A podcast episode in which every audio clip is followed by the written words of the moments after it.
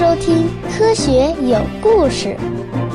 比科学故事更重要的，更重要的，更重要的，更重要的是科学精神。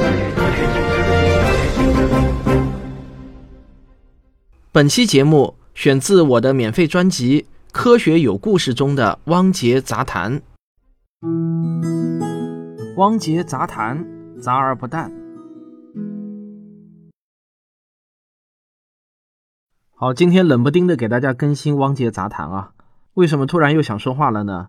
因为最近啊，有一则在我看来非常有意思的新闻，我想跟大家说说。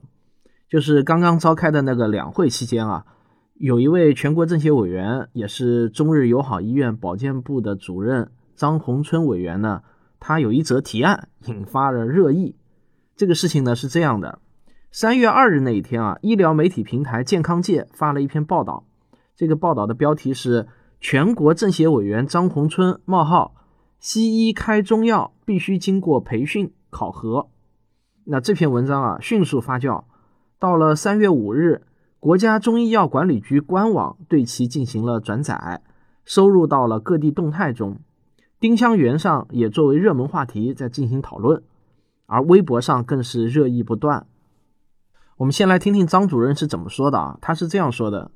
他说：“我国大量中成药是西医所开，但是绝大多数西医不了解中药的四气五味、配伍和禁忌，多开和错开非常普遍，辨证不正确，出现不良反应或副作用，也浪费医保基金。比如遇到发热咳嗽的患者，西医开西药的同时再开一种具有清热解毒功效的中成药，这么做看似没有问题。”但是却没有做到因人而异。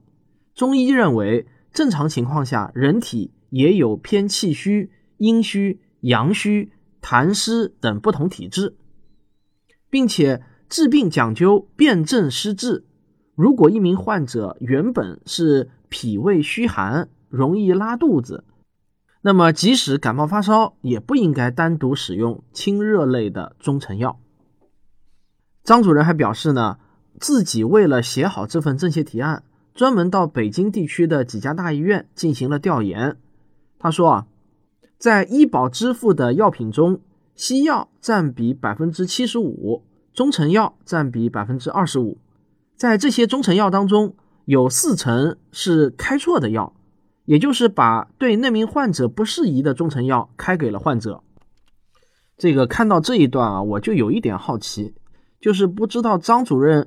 因为他是事后复查的嘛，他是怎么判断出那些中成药是开错了的呢？就是开的不适宜的呢？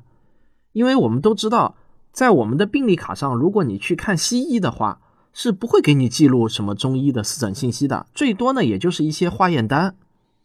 那这个张主任通过看这些病历记录，他是怎么能知道这个病人的各种不同的体质呢？他又是怎么知道？这个中成药是开的不对的啊，当然这个只是一个好奇啊，呃，不是重点。好，我们有点跑题了。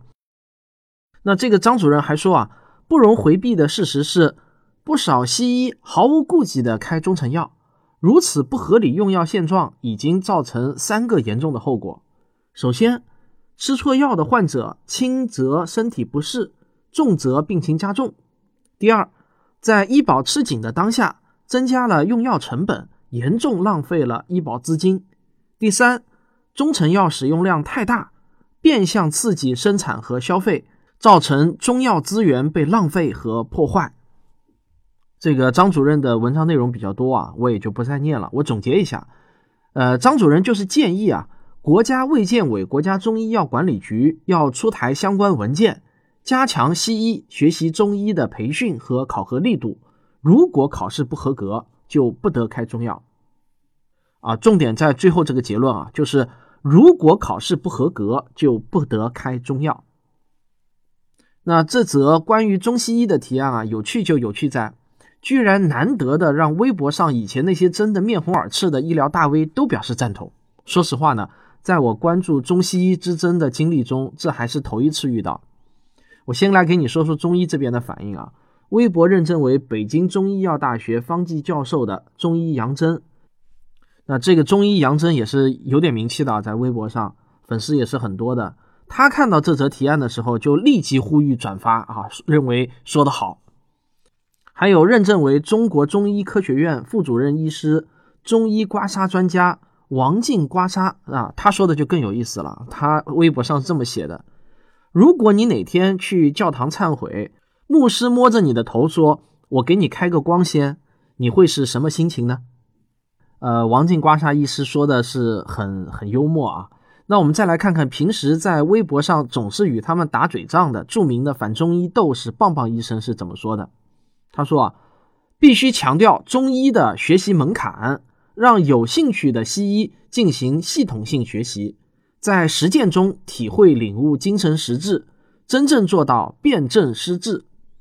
不建议没有五年以上学习中医的西医开方，短期培训就去开方，是对中医的侮辱。也是在拿生命开玩笑，这个说的义正言辞的，听着我有点想笑。还有一项激烈批评中医的疫苗与科学的博主陶医生呢，是这么说的：我想不出有什么理由去反对这个提案。政协委员不能轻言放弃，如果今年不行，那么明年再提；明年不行，后年继续提。很有必要在全国范围内开展西医对中医理论与实践的培训。但在取得中医资质前，任何西医都不得开中药，这是对人民健康负责。这个我看陶医生的文章啊，就是他在公号中连续发了两篇文章，都是谈这个话题的，很长啊。我这里只是念了一小段。这个说心里话呢，我一边看一边就一直在笑，因为看似两边啊都赞同这个提案，但是他们的目的和出发点呢其实是完全不同的。包括张主任在内的中医们的出发点呢，是要弘扬国粹，通过这个提案来让更多的医生学习中医、认同中医。但是棒棒医生他们啊，就是有点高级黑了。包括陶医生啊，在他们的心里觉就觉得呢，这是中医的神助攻。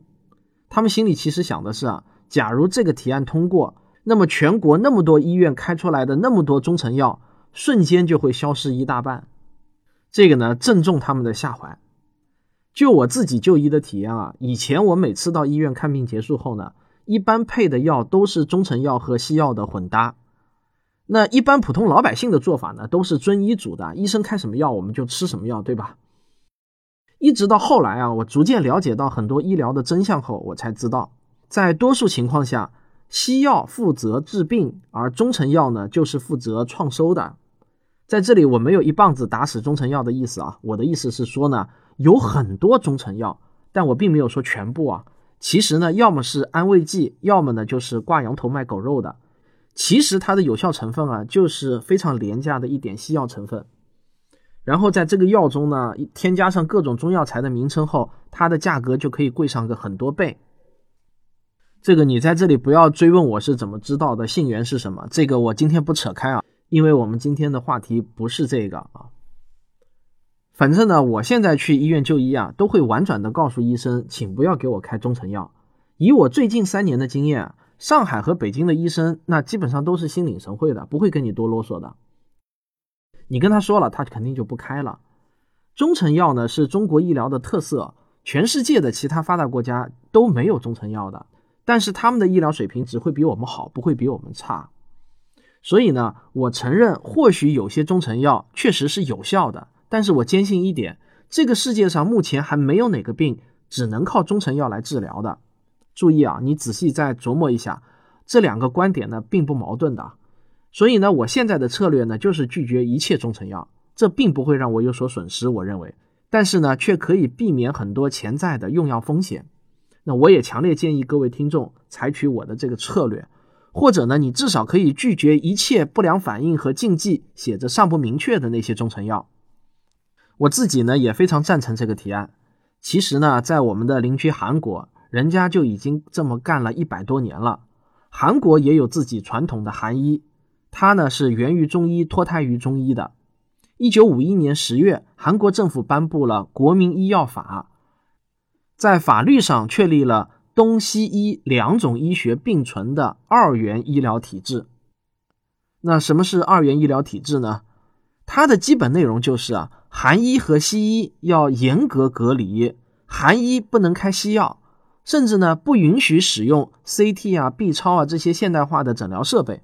只能是望闻问切啊，硬功夫必须来硬功夫。而西医呢，也禁止开寒药或者汉方药啊，当然这个汉方药指的其实就是中草药。通过市场竞争机制来自然选择，老百姓有看韩医和西医的自由，但是呢，这两种医学体系不兼容，他们呢不搞韩西医结合。那么你知道将近七十年的自然选择下来，韩医目前在韩国的现状是怎样的吗？我查到的最新的一个数据是《国际中医中药杂志》二零一九年一月份的一篇论文，标题是《韩医医疗资源与服务发展现状》。里面有一个数据是这样的：二零一五年，韩医医疗机构门诊医保报销申请件占全国总量的比重是百分之七点六。换句话说啊，这个数据差不多就粗略的等于韩国老百姓选择韩医和西医的一个比例。也就是说，他们只剩下百分之七点六的老百姓会去选择韩医了。那假如张主任的提案通过的话，我国也实行严格的中西医分离，那你们觉得它的结果会怎样呢？欢迎留言讨论。呃，今天还有一个事情要说啊。我计划在今年，也就是二零一九年的五月三日到十日之间，在台湾考察访问。哈，其实啊就是旅游。考察访问呢，是我们大陆人对旅游的一种正式的书面报告用语，常见于各种公文中。那我知道我的听众中也有不少来自宝岛台湾的听众，我想提前建一个群，到时候呢，我们可以安排时间在台湾小聚。如果您五月三日到十日之间刚好在台湾的话，不妨添加我的微信小号幺零六幺幺三四零八啊，注意啊，你添加这个小号的时候一定要备注说明，嗯，想在台湾聚会啊，这样类似这样的话，因为每天加这个小号的人还是挺多的，我要把你区分出来。那么这样子的话呢，我们就可以建一个群了。当然也有可能你没有微信啊，这个也没有关系，你可以发邮件到科学声音的拼音。at 幺六三点 com，科学声音 at 幺六三点 com，然后在邮件中说明您的联系方式，届时呢我们可以联系您。但是啊，我建议您最好能装个微信，现在中国人没有微信啊，那真的是太不方便了。好了，今天就说到这里。